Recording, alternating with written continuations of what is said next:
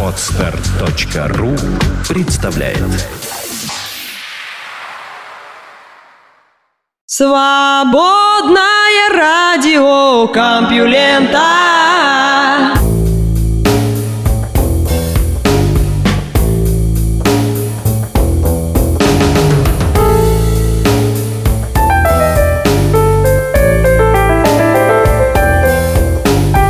Крыши под снегом, а в эфире свободное радио Компьюлента. Всем привет, вы слышите Лёшу Халецкого. Не знаю, как там у вас, а у меня здесь вчера и сегодня валил снег. И, как обычно, навалило очень много. Вот теперь дворники разгребают снежные завалы, автомобилисты, тракторы ездят, убирают снег. Меня, кстати, всегда удивляло, что наши люди жалуются на коммунальные службы, что они не убирают снег во дворах где машины стоят. Я не про дорожки имею в виду, а именно на местах стоянки машин. Мне, например, несложно помахать лопатой и разгрести то место, где моя машина стоит. Тут даже дело не в лени, а вот в какой-то странной убежденности, что тебе все должны. Я, например, не понимаю, вот как могут коммунальные службы убрать стоянку, когда там все машины стоят. Ну ладно, там в рабочий день большинство уезжает, но не все уезжают. Это же можно любую машину так поцарапать, убирая снег. По-хорошему, нормальные действия человека – это просто убрать то место, где стоит его машина и метр перед собой еще. И все, и тогда вся стоянка будет чистая. Хотя я понимаю этих людей. Я же место уберу, а тут кто-нибудь другой на него станет. Ужас, ужас. В общем, лучше не убирать, жить по уши в снегу и жаловаться на коммунальщиков. С этим оптимистичным посылом я предлагаю начать. Наука и техника. В поисках недостающих звеньев эволюции.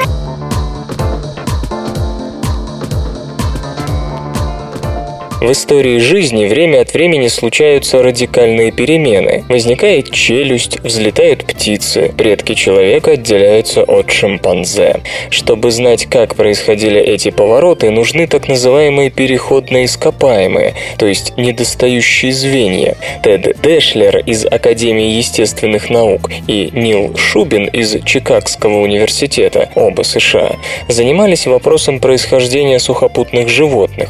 Считалось, что около 375 миллионов лет назад плавники некоторых костистых рыб превратились в конечности, но ископаемых доказательств тому ключевому шагу в истории эволюции не было найдено.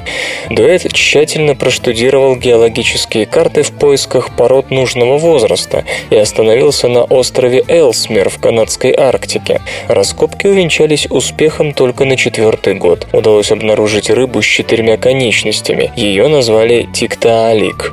Открытие, о котором объявили в 2006 году, произвело сенсацию. Натуралистов очаровала не только сама находка, но и методика, с помощью которой она была сделана. В подавляющем большинстве случаев подобные открытия носят случайный характер, а здесь оно стало результатом систематического целенаправленного поиска. И сегодня охотники на недостающие звенья все чаще применяют такую же тактику. Сначала делают прогноз на основании секвенирования генов или передовых методов визуализации, а потом уже ищут ископаемые свидетельства. Жизнь зародилась свыше трех миллиардов лет назад. Соотношение изотопов углерода в гренландской породе возрастом 3 миллиарда 800 миллионов лет уже несет ее отпечаток. Но дело даже не в том, что найти ископаемое тех лет трудно. Быть может, самое первое звено эволюции не сохранилось вовсе, а если оно и осталось в палеонтологической летописи, то может кардинальным образом отличаться от нынешних форм жизни, и мы его просто не заметим. Поэтому старейшими физическими следами жизни предлагается считать микроскопические образования в австралийских породах возрастом 3 миллиарда 400 миллионов лет, хотя далеко не все с этим согласны. Благодаря генетическому анализу у нас есть важная информация о другом переходном периоде. Породы возрастом около 2 миллиардов 400 миллионов лет содержат оксиды железа, которые свидетельствуют о появлении фотосинтезирующих организмов, выделявших кислород. Долгое время считалось, что эти организмы, цианобактерии, зародились в море.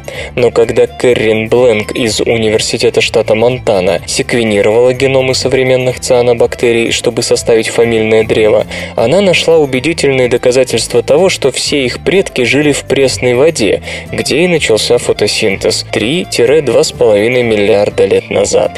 Опираясь на этот вывод, госпожа Бленк и ее коллеги изучают теперь осадочные породы древних озер и ручьев в поисках ископаемых видов цианобактерий.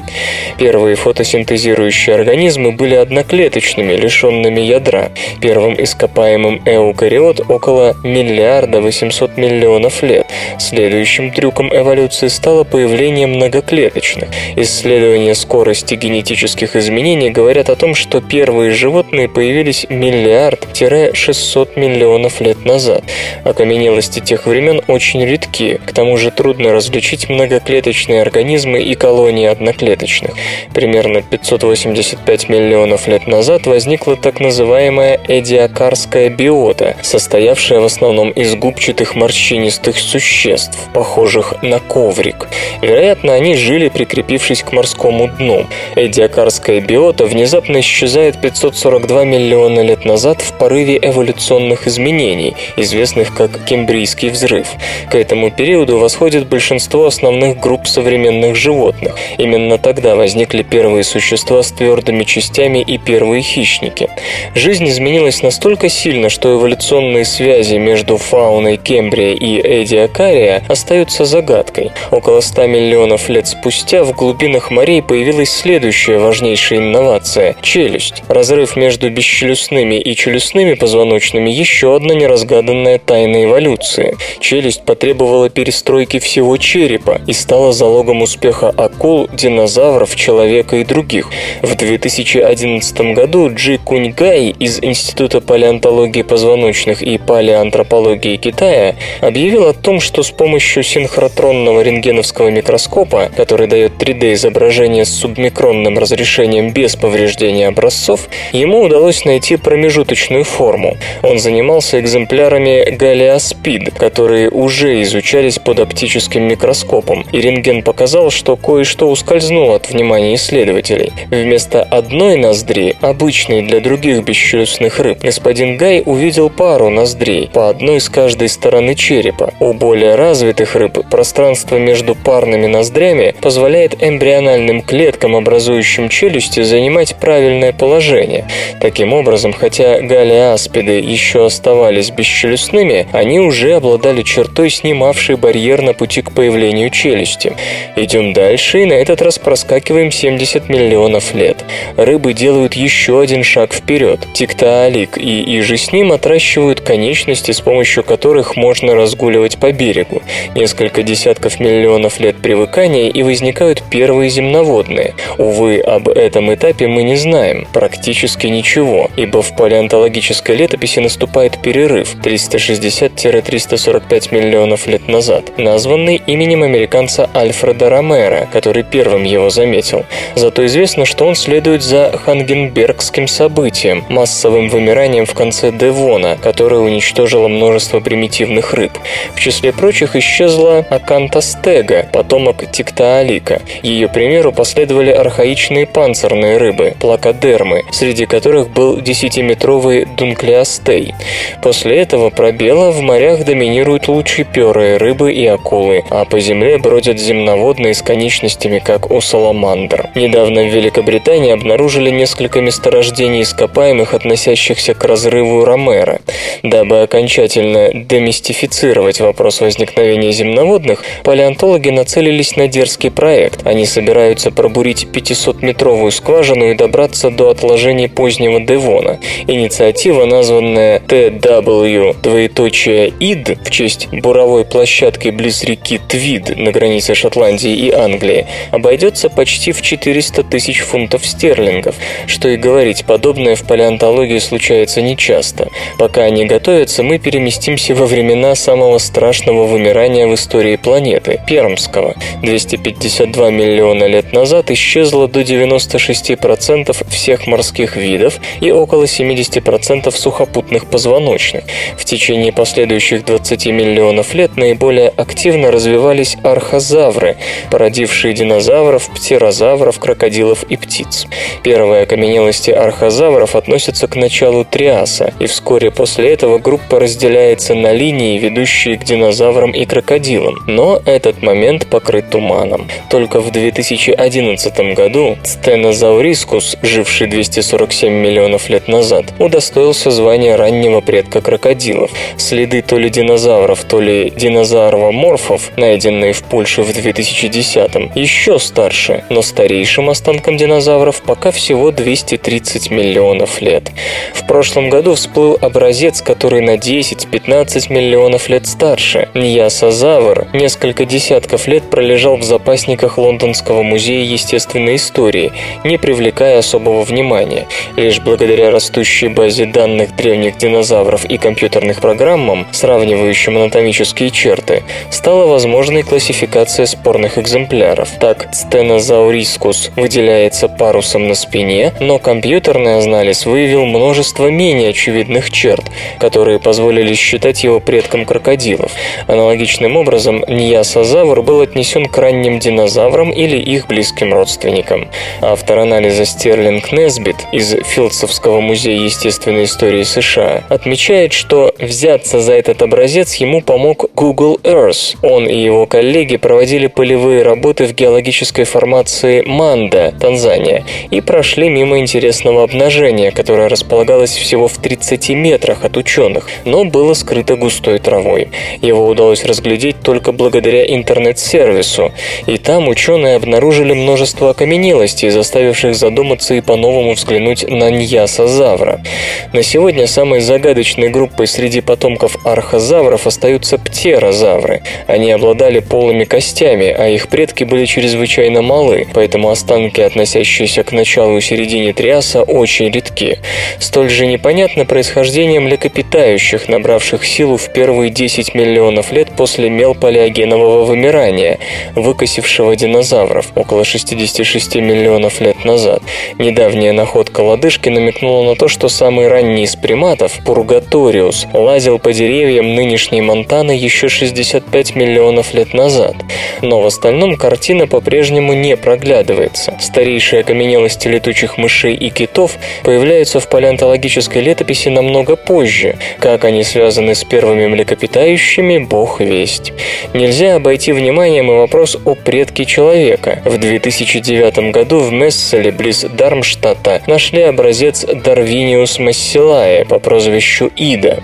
Его поспешили объявить недостающим звеном в линии, ведущей к человеку, но потом выяснилось, что это представитель вымершей боковой ветви. Тем не менее, экземпляр улучшил наше знание об анатомии ранних приматов. Свет на тайну нашей эволюции проливает и генетика. Например, выяснилось, что раскол между человеком и шимпанзе произошел гораздо раньше, чем было принято считать. Молекулярные часы, скорость генетических мутаций, говорят о том, что наш общий предок жил от 7 до 13 миллионов лет назад, а не 4-6 миллионов лет.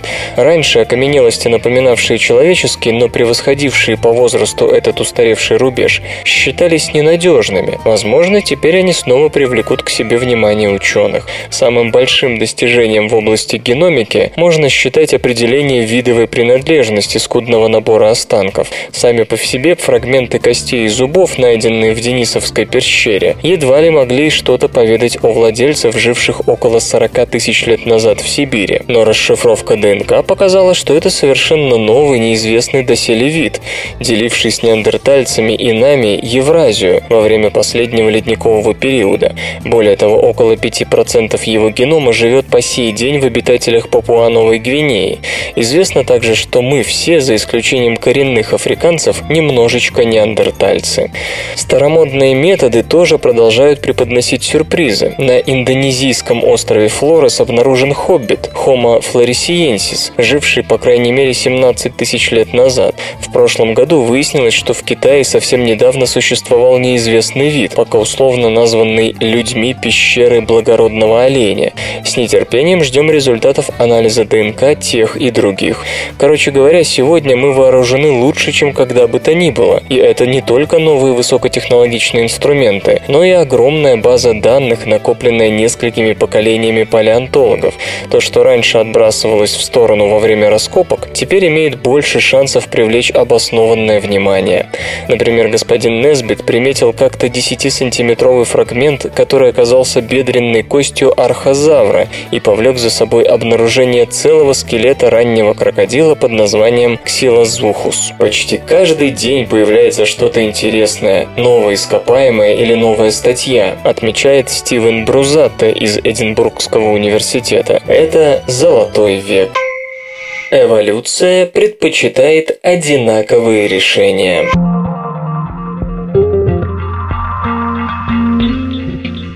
Иногда можно услышать, что эволюция не очень любит искать новые пути, и если есть возможность использовать уже найденное решение, то она так и сделает. Очередное подтверждение этому продемонстрировали исследователи из Университета Британской Колумбии. Несколько лет назад они ставили эксперимент с эволюцией в пробирке. Культуру бактерий Escherichia coli растили в среде, содержащей легко расщепляемую глюкозу и трудно расщепляемый ацетат. Кишечная палочка может работать как с тем, так и с другим субстратом, но, как выяснили ученые, в каждом образце колонии бактерий разделялась на две части. Одни поглощали только глюкозу, другие специализировались на ацетате. Такое разделение популяции на две части для биологов уже давно не новость. Похожие процессы наблюдали, например, у цихлидовых рыб, амадин и пальмовых деревьев.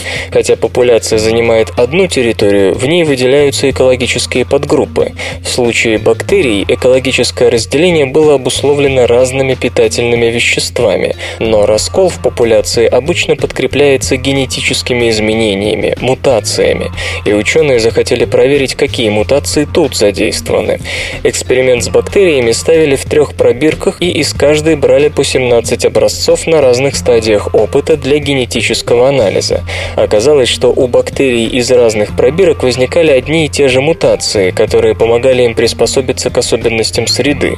И второе, эти мутации возникали в определенной последовательности, то есть сначала у бактерий появлялись изменения, которые позволяли использовать им другой тип пищи, а потом возникал генетический переключатель, переводивший метаболизм с одного пути на другой. То, что приспособления к среде возникают у организмов в определенном порядке, ученые тоже давно знают. Но как это проявляется на генетическом уровне, на уровне мутаций, мутаций. При этом мы считаем, что вариантов таких приспособлений может быть множество, ведь мутации, как известно, появляются случайно, и отбор может выбрать разные варианты, которые одинаково подходят к решению одной и той же проблемы. Но, по-видимому, хотя мутации случайны, эволюция предпочитает решать проблему единственным проверенным способом. То есть можно сказать, что эволюцию можно до какой-то степени предсказать. С другой стороны, как замечают скептики, такая предсказуемость эволюции эволюции может иметь место только у тех организмов, которые не знают полового размножения. У тех же бактерий, например. Кроме того, стоит учитывать, что в своих экспериментах исследователи работали с относительно небольшой и гомогенной популяцией микроорганизмов. И вполне возможно, что в естественных популяциях, гигантских по численности и разнообразных по видовому составу, эволюционные пути не так уж и однообразны. Самые м, технологичные новости. Предложен способ сверки атомных часов с космическими.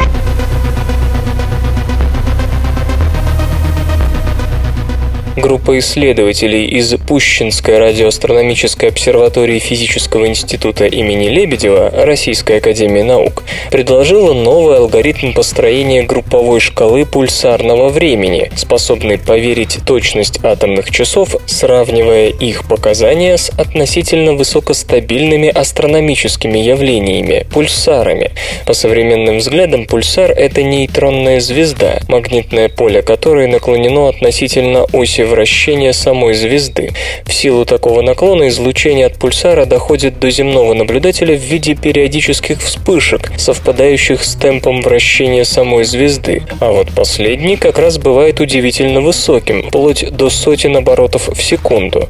То есть импульсы от них весьма чисты и при этом одинаковы. Именно высокая стабильность периода испускания пульсарами сигналов и позволила ученым физического института еще в 70-х годах прошлого века человека высказать идею их использования для построения так называемой пульсарной шкалы времени. Напомню, сейчас самым точным считается атомное время, установленное на основе показаний атомных часов, расположенных по всему земному шару.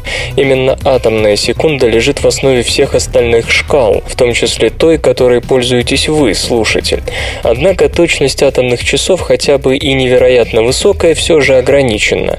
Кроме того, периодически появляются вопросы о том, не подвержена ли она посторонним влияниям, ставящим ее безупречность под сомнение. Открытие в 1967 году радиопульсаров позволило взглянуть на проблему по-новому. В далеком 1979 году ученые из физического института предложили пульсарную шкалу времени, основанную на интервалах между импульсами излучения радиопульсаров, регистрируемыми земными астрономами, и для этого момента приход импульса определялся по земным часам и затем сравнивался с атомным временем, что позволяло оценить стабильность имеющегося временного эталона. Одно из основных достоинств такой шкалы то, что она является астрономической и не зависит от происходящих на Земле событий. Кроме того, для отрезков времени в несколько лет групповое пульсарное время сравнимо с атомным, а то и точнее его, и может поправить его показания. Сегодня пульсарная шкала времени активно используется в ряде фундаментальных и прикладных исследований. Однако радужная перспектива вечных и безошибочных часов омрачается некоторыми практическими сложностями. Пока пульсарную шкалу нельзя считать полностью независимой, так как не установлена самостоятельная пульсарная секунда. Кроме того, момент прихода импульса подвержен влиянию фактов, связанных с тем, что Земля со скоростью хорошего космического корабля носится вокруг Солнца, да еще и вращается при этом. То есть для наблюдателя момент поступления импульса от пульсара будет зависеть как от географического положения, так и от времени года, наклона планеты по отношению к оси, времени суток и от собственного движения пульсара по небу. А если пульсар располагается в двойной системе, то еще и от параметров его вращения вокруг партнера.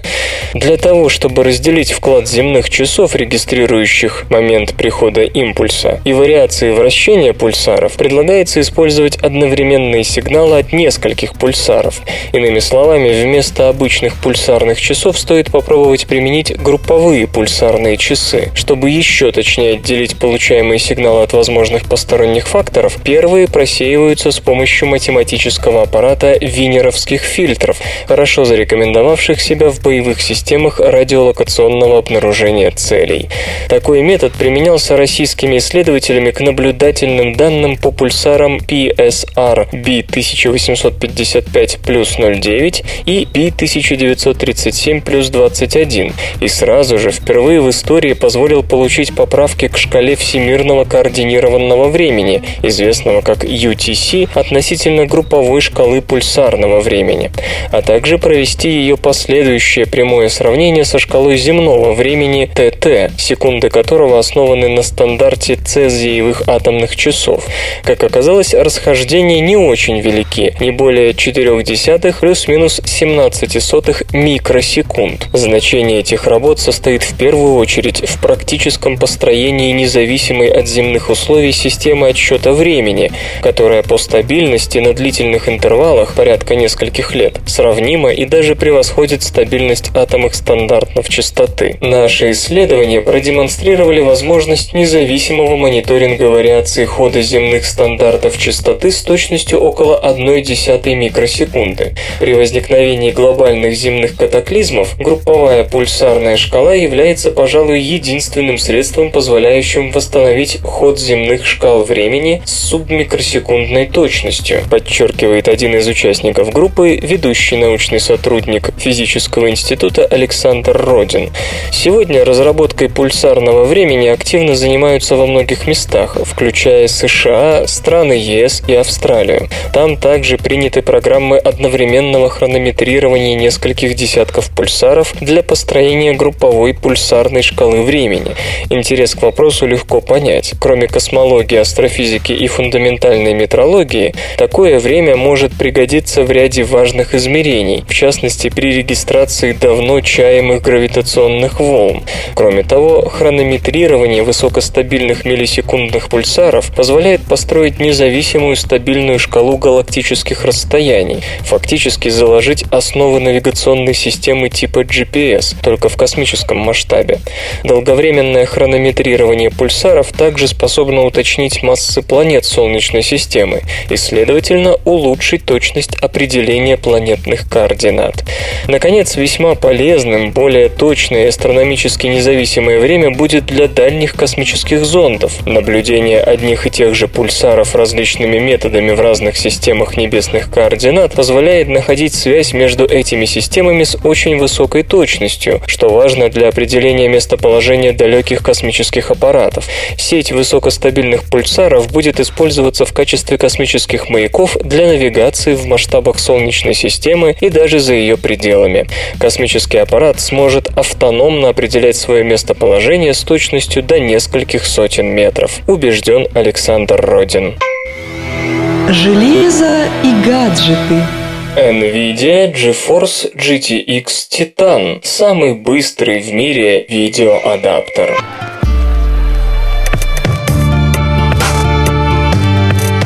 Компания NVIDIA представила графический ускоритель GeForce GTX Titan класса High-End для игровых десктопов и настольных систем для энтузиастов. В видеокарте, выполненной на архитектуре Kepler, как утверждается, применен самый быстрый в мире графический процессор. NVIDIA отмечает, что новинка позволяет играть в самые графически насыщенные компьютерные игры на мониторах в режиме 3D Surround с максимальными настройками. Ускоритель насчитывает около 7 миллиардов транзисторов, имеет 2688 потоковых процессоров и комплектуется 6 гигабайтами памяти GDDR5 с 384-битной шиной. Частота ядра чипа равна 837 МГц, повышается до 876 МГц. Частота ядра 6000 МГц.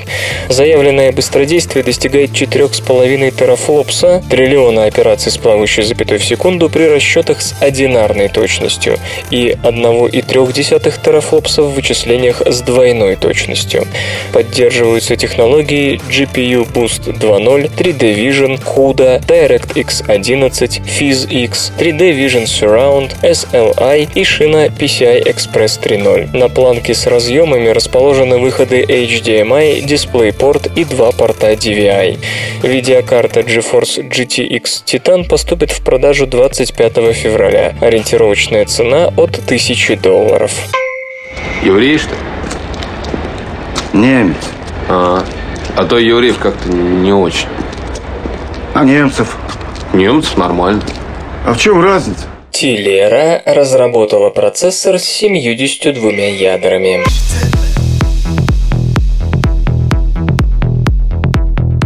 Компания Telera представила специализированную систему на чипе Tile GX72, предназначенную для серверного применения. Процессор насчитывает 72 ядра. Внутричиповая сеть iMesh позволяет каждому из них взаимодействовать с другими, находящимися поблизости.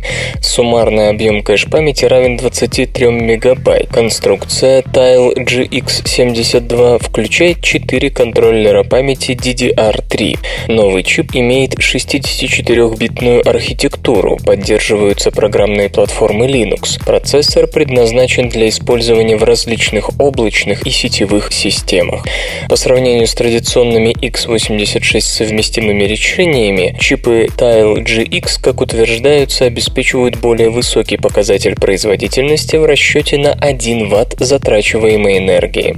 Тактовая частота Tile GX72 может составлять 1 1 или 1,2 ГГц. Чипы, выполненные в корпусе Ball Grid Array с размерами 45 на 45 мм. Пробные поставки уже начались. Вслух и с выражением читаю стихотворение. Андрей Вознесенский «Бьют женщину».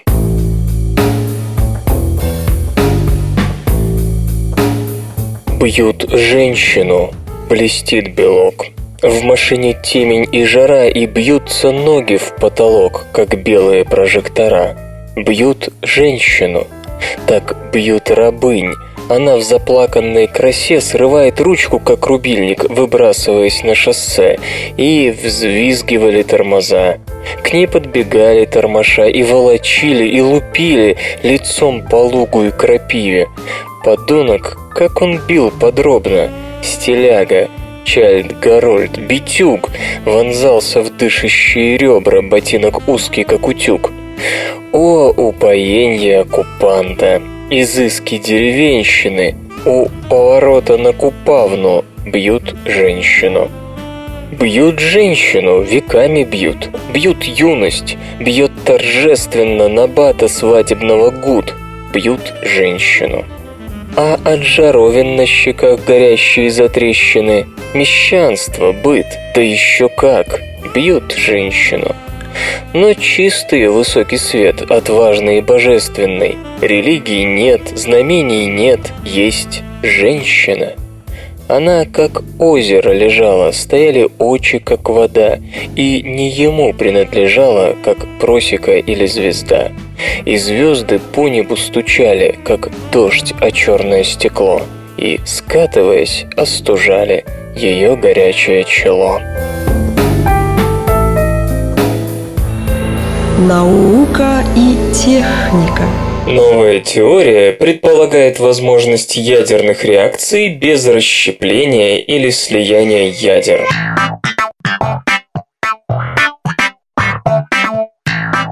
Хотя над холодным синтезом в том виде, в котором его представляли в конце 80-х прошлого века, за прошедшие десятилетия не смеялся только ленивый, некоторые вопросы, связанные со всей этой эпопеей, остаются без ответов.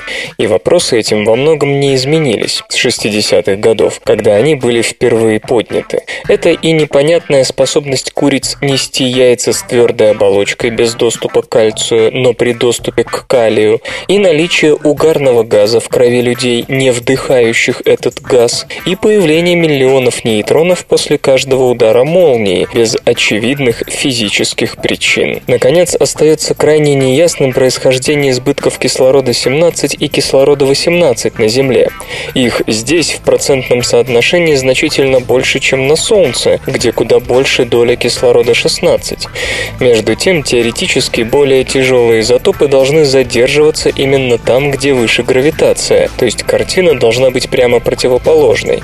Все это по-прежнему беспокоит отдельных господ ученых. Скажем, Джозеф Заводный, сотрудник НАСА, работающий в исследовательском центре Лэнгли, выдвинул альтернативную теорию низкоэнергетических ядерных реакций. Вкратце она сводится к тому, что ядра атомов способны спонтанно поглощать медленные, очень медленные нейтроны и по мере их накопления становиться менее стабильными. В итоге один из их нейтронов распадается на электрон, протон и антинейтрино. Разумеется, электрон при этом вылетает из ядра. Нестабильный атом превращается в более стабильный изотоп уже другого элемента, такой же или очень близкой массы. Легко догадаться, что вылетающий электрон теоретически имеет энергетическую ценность. Согласно теории господина Заводны, в качестве материалов для участия в данной низкой энергетической ядерной реакции больше всего подходит водород, никель и углерод. Из изложенного следует, что такие реакции не порождают ионизирующего излучения. Извлечение же энергии из этого процесса мыслится исследователю при помощи запатентованного в 2011 году плазмон-поляритонного метода, задействованного в металлгидридной среде. Его соавтор Льюис Ларсон на собрании Американского атомного общества в ноябре 2012 года предположил, что, возможно, такие низкоэнергетические ядерные реакции способны спонтанно протекать во время гроз и объяснять появление большого количества нейтронов после каждого удара молнии. Развивая мысль, он заявил, что эти процессы имели место на Земле с самого ее появления, и именно они ответственны за накопление на планете больших количеств упомянутых редких изотопов кислорода, которых нет на Солнце, в чьей атмосфере молний не бывает. Как полагает Джозеф Заводный, основная сложность в таком процессе – это генерация ультрамедленных нейтронов без существенных энергозатрат. Ведь если они будут слишком большими, низкоэнергетические ядерные реакции поглотят больше энергии, чем смогут дать.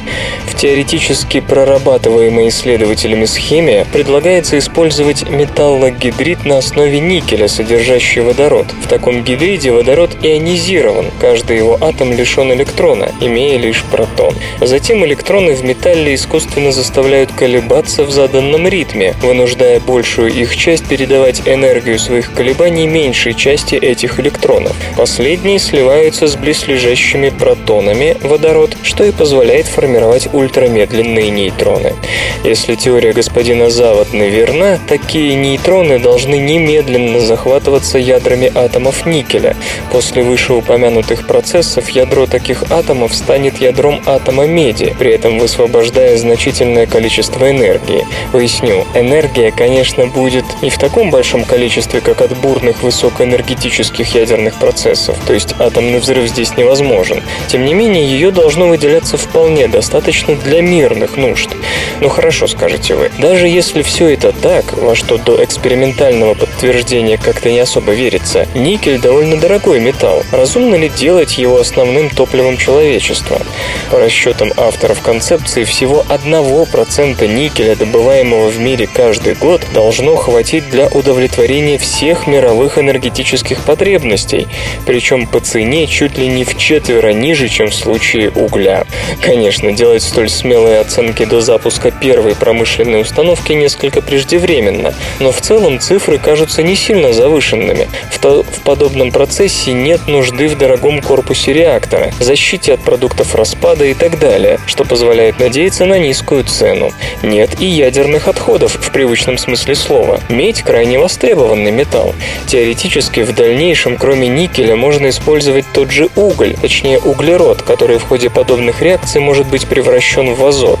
Ключевая сложность в успехе такого типа реакторов – создание правильных искусственных колебаний электронов в металлогидридах. Похоже на то, что нужные для этого частоты лежат, что называется, в долине недоступности, комментирует господин Заводный. Между, скажем, 5 или 7 терагерц и 30 терагерц мы не имеем никаких действительно эффективных источников для создания контролируемой нами частоты. Первый эксперимент в случае успеха и воспроизводимости должен лишь подтвердить предполагаемую природу низкоэнергетических ядерных реакций. Решение же последующих проблем технической реализации, полагает исследователь, будет делом не физиков, а инженеров. Все, что нам действительно нужно, это немного неоспоримого, воспроизводимого доказательства того, что наша система работает в принципе. Как только это будет, все бросятся инвестировать в процесс, полагает Джозеф Заводный. Очень большой телескоп рассмотрит экзопланетный кислород.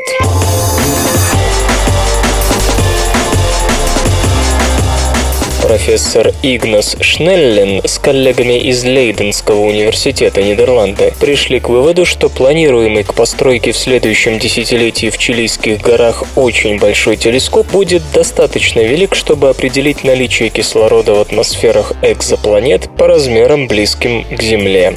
Грядущий телескоп получит 39-метровое сегментное зеркало, что позволит ему видеть в оптическом диапазоне самые удаленные галактики и даже отдаленные отдаленные звезды Вселенной. Как именно он будет искать и находить кислород? Профессор отмечает, что среди недокументированных возможностей, не предусмотренных конструкторами сооружения, обнаружилась способность находить экзопланетный кислород, который телескоп обязан своими размерами.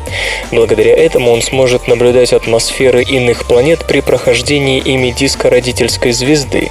И хотя на первый взгляд его будет трудно отличить от следов кислорода в атмосфере атмосфере Земли над телескопом, в действительности длина световых волн, рассеивающих в кислороде, претерпит серьезные изменения благодаря орбитальному движению экзопланеты. Но чтобы собрать статистически значимые данные по наличию кислорода в экзопланетной атмосфере, потребуется очень много времени, ведь телескопу придется фиксировать множество проходов планеты через диск звезды, ибо только так можно достоверно зарегистрировать кислород.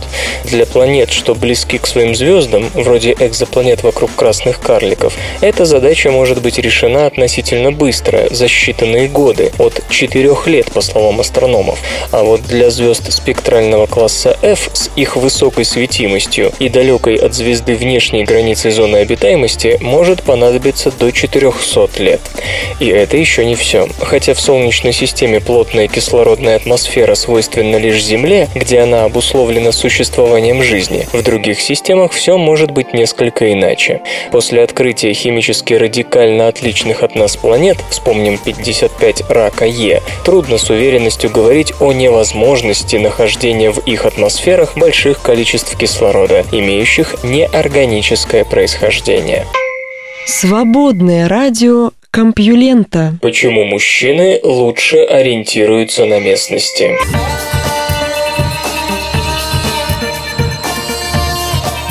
Мужчины ориентируются на местности хоть и не намного, но все же лучше женщин. Как бы это ни было неприятно дамам, однако тому есть подтверждение не только в психологических экспериментах, но и в зоологии.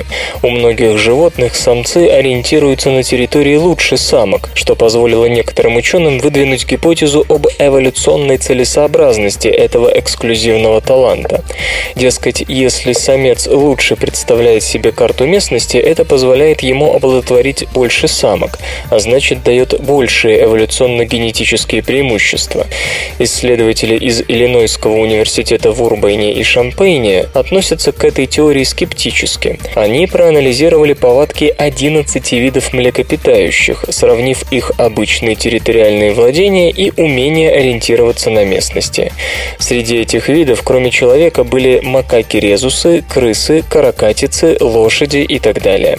У восьми из них самцы действительно имели перед самками преимущество в ориентировании на местности, но это не было связано ни с размером территории, ни с тем, что самцы больше самок были склонны к бродяжничеству. То есть, как пишут авторы, эволюции явно не было дела до умения самцов ориентироваться в пространстве.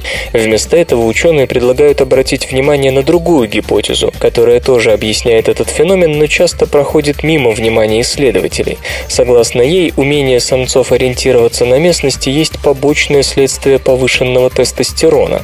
В пользу этого говорят некоторые эксперименты, когда мужской половой гормон улучшал у женщин способность ориентироваться на местности. В связи с этим авторы исследования призывают не увлекаться поисками эволюционной целесообразности в некоторых вопросах, особенно в тех, что касаются поведения. Многие признаки, для которых ищут эволюционное обоснование, могут быть лишь случайным побочным следствием других черт. В числе таких таких особенностей, у которых вовсе не обязательно может быть эволюционно-отборочное объяснение, исследователи упоминают женский оргазм, менопаузу или стремление к сексуальному насилию. Хотя насчет менопаузы, как мы знаем, существуют весьма убедительные объяснения, доказывающие ее эволюционную целесообразность.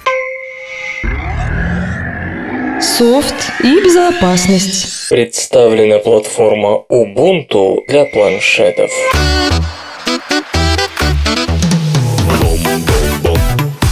Участники проекта Ubuntu анонсировали одноименную операционную систему, оптимизированную для использования на устройствах с сенсорным экраном. Среди особенностей платформы с ядром Linux названы многозадачность, возможность работы с несколькими пользовательскими аккаунтами, гибкие поисковые средства и оригинальный интерфейс. Операционная система подходит для установки на устройство с диагональю сенсорного дисплея от 6 до 20 дюймов. Для управления управления основными функциями задействованы боковые панели, появляющиеся с различных сторон экрана. К примеру, через левое поле можно получить доступ к часто используемым приложениям, а через верхнее – к системным сервисам, настройкам уведомлениям и инструментам поиска. Допускается запуск сразу нескольких приложений, при этом их окна могут располагаться рядом, избавляя пользователя от необходимости переключения. Ubuntu для планшетов позволяет создавать несколько защищенных защищенных учетных записей пользователей. Посторонние смогут получить доступ к компьютеру через гостевой аккаунт. Среди прочего, упомянуты гибко настраиваемый домашний экран, интеграция с социальными сетями и галерея для организации мультимедийных материалов. Если бы я стреляла в вас, мы бы сейчас с вами не разговаривали. Я стреляла в ложь. Исторический анекдот о щедрости и учтивости короля Генриха II Плантагенета по прозвищу Король-юноша ходило много удивительных историй. Вот, например, одна из них. Большую мягкость и сдержанность проявил он однажды ночью, когда впавшие в нужду рыцари проникли в его покой, сочтя, что король-юноша и вправду объят крепким сном. Они собрали одежду и ценные вещи, намереваясь их унести, как это делают воры воры. Был среди них один, не пожелавший пренебречь дорогим покрывалом, под которым спал король.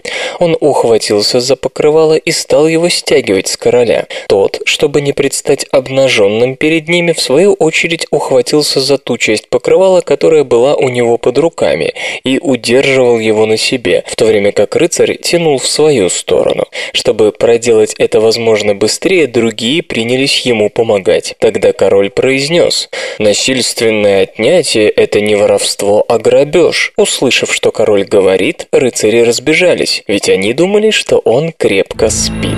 Наука и техника. Девичья болтливость обусловлена генетически.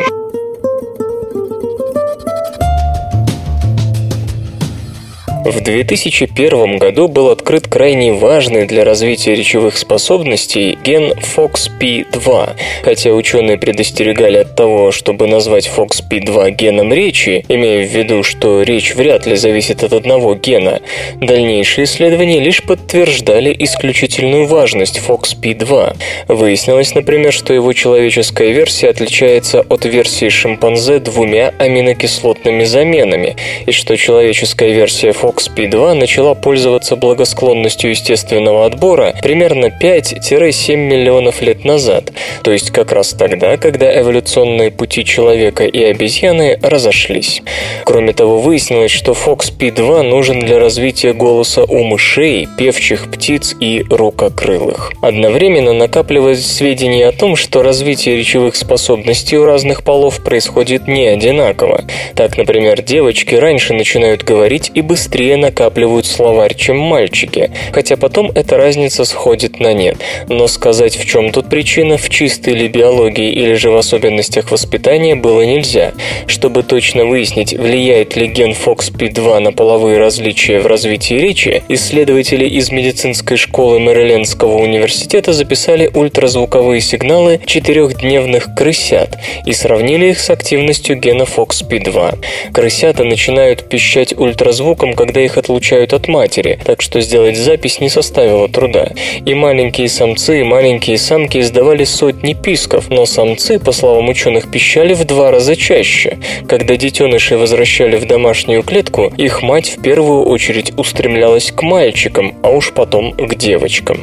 Исследователи проанализировали содержание белка FOXP2 в мозгу у крысят и обнаружили, что у самцов его в два раза больше, причем больше именно в тех зонах, которые отвечают за вокализацию и когнитивные функции. Повышенное содержание FOXP2 было в миндалевидном теле, мозжечке, коре.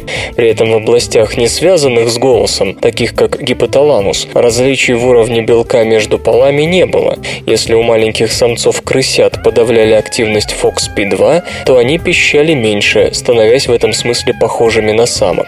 Крысами, однако, дело не ограничивалось. Была проверена активность этого же гена в мозгу 4-5-летних детей, погибших от несчастных случаев. И тут оказалось все наоборот. В так называемом центре Брока, области коры, отвечающей за речь, уровень белка FOXP2 у девочек был почти на треть выше, чем у мальчиков.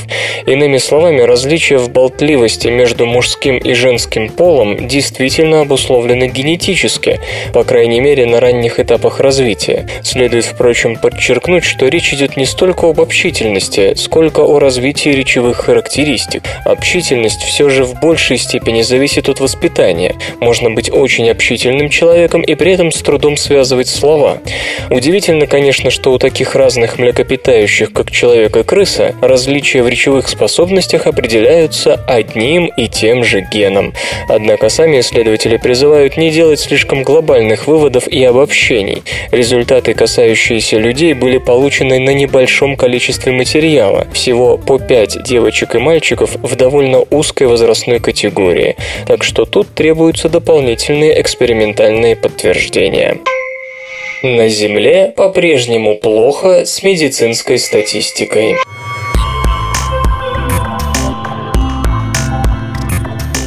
Многие верят в то, что когда они умрут, их смерть и ее причины будут официально зарегистрированы, а медицинские карты использованы для статистики. Эти данные помогут исследователям оценить бремя болезней и рисков, чтобы политика в области общественного здравоохранения была эффективной. Однако по-прежнему более чем в 100 странах, причем не только в самых бедных, отсутствует даже простейшая система регистрации рождений и смертей. Кроме того, лишь в 34 государствах, охватывающих имеющих только 15% мирового населения, есть базы причин смерти, но и там информация порой ненадежна, ибо врачи ошибаются.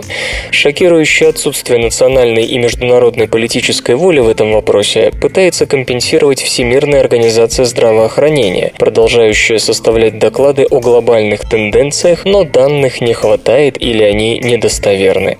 Ситуацию помогают исправить проекты, подобные глобальному бремени болезней. Результат результаты которого были опубликованы в журнале Lancet в декабре прошлого года международным консорциумом во главе с Институтом показателей и оценки здоровья. Ученые извлекли нужную им информацию из демографических и медико-санитарных исследований, различных научных статей и прочих источников. Это был беспрецедентный опыт по поиску смысла в разрозненных и разнородных данных, но даже эта попытка заполнить пробелы не стала панацеей. Нужно больше исходных данных, причем более высокого качества. Вопрос о том, как улучшить мировую статистику в области здравоохранения, стал темой двухдневной конференции, которую Всемирная организация здравоохранения созывала на прошлой неделе в Женеве.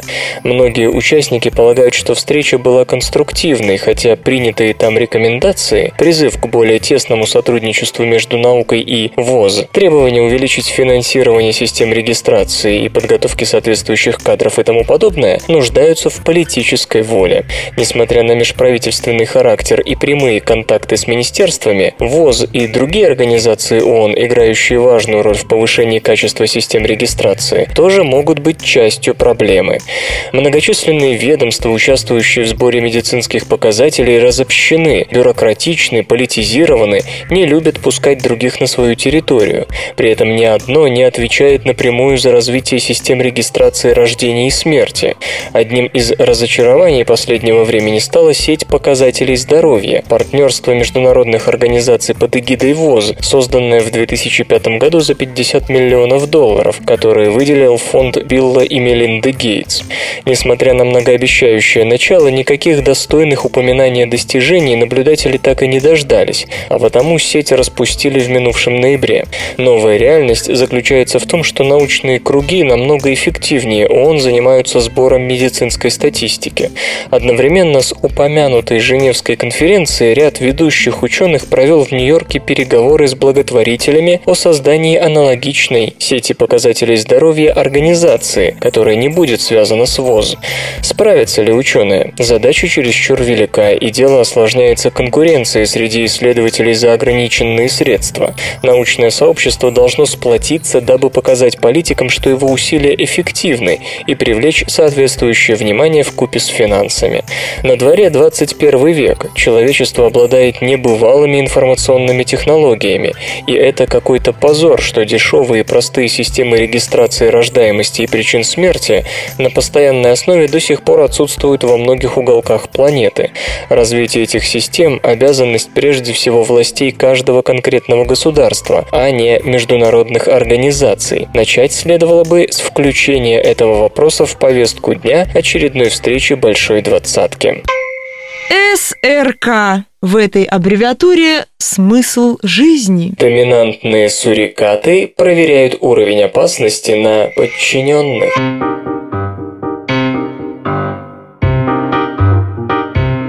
Зоологи из швейцарской высшей технической школы Тюриха вместе с коллегами из Тюрихского университета наблюдали за поведением африканских сурикатов, живущих в пустыне Калахари. Там, где работали исследователи, через территорию сурикатов проходила автодорога. И в связи с этим обстоятельством ученые обнаружили следующее. К дороге группу животных подводила доминантная самка, но на саму дорогу первым выходил кто-то из ее подчиненных.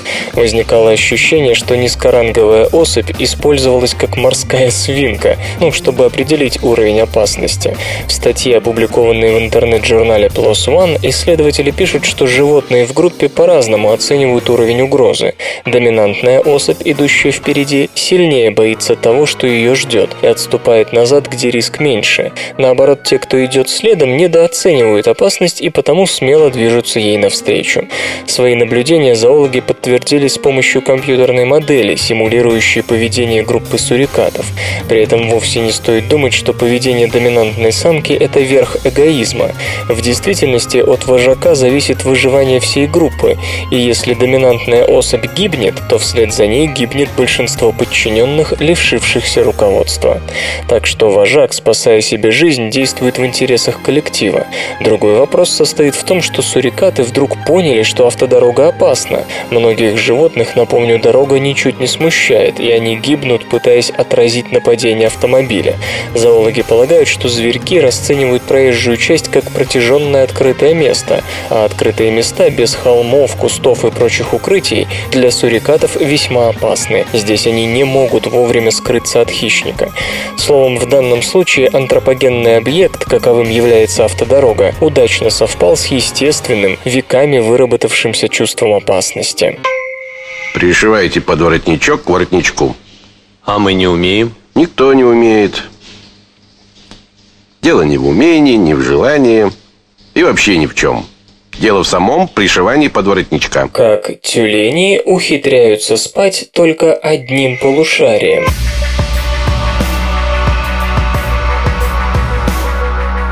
Тюлени спят как люди, но лишь тогда, когда они на суше. Если же тюленю захочется поспать в воде, у него засыпает только половина мозга, тогда как вторая остается бодрствующей. Зоологи из Торонтского университета попробовали выяснить, как тюленям это удается. Правда, результат исследований еще сильнее запутали ученых и разгадки не дали.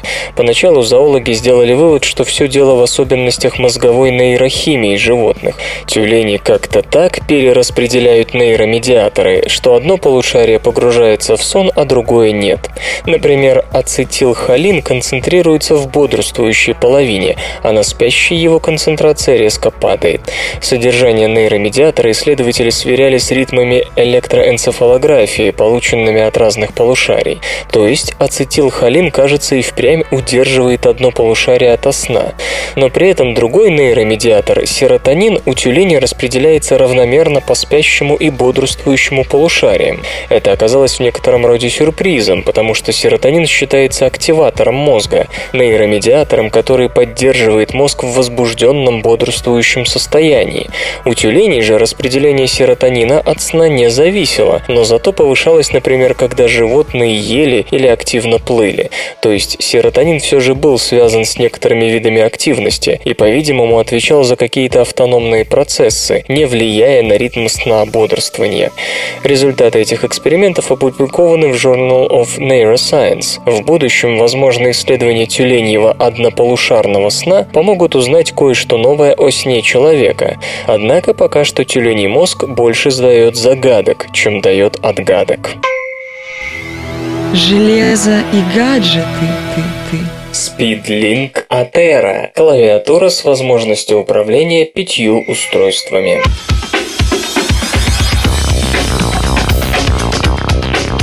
Компания Speedlink предлагает универсальную клавиатуру Atera, применять которую можно не только с десктопами и ноутбуками, но и с различными мобильными гаджетами. Atera поддерживает обмен данными через беспроводную Bluetooth-связь в радиусе 10 метров, а также через USB-интерфейс. В комплект входит кабель длиной 1,8 метра. В первом случае питание обеспечивают две батарейки стандарта АА, срок службы которых достигает до полугода полугода, в зависимости от интенсивности эксплуатации. Клавиатура позволяет параллельно работать сразу с пятью устройствами. Переключение между ними осуществляется простым нажатием кнопки. Заявлена совместимость с персональными компьютерами под управлением операционных систем Windows и Mac OS 10, а также с планшетами и смартфонами под управлением Android и iOS. Плоские клавиши Skizzer по заявлению разработчика обеспечивают точность хода и максимальное удобство эксплуатации навигации. Предусмотрены кнопки управления мультимедийными функциями. Размеры клавиатуры составляют 472 на 144 и на 27 мм. Приобрести Атера можно будет по ориентировочной цене в 60 евро. Компьютер. Лента. Подкаст.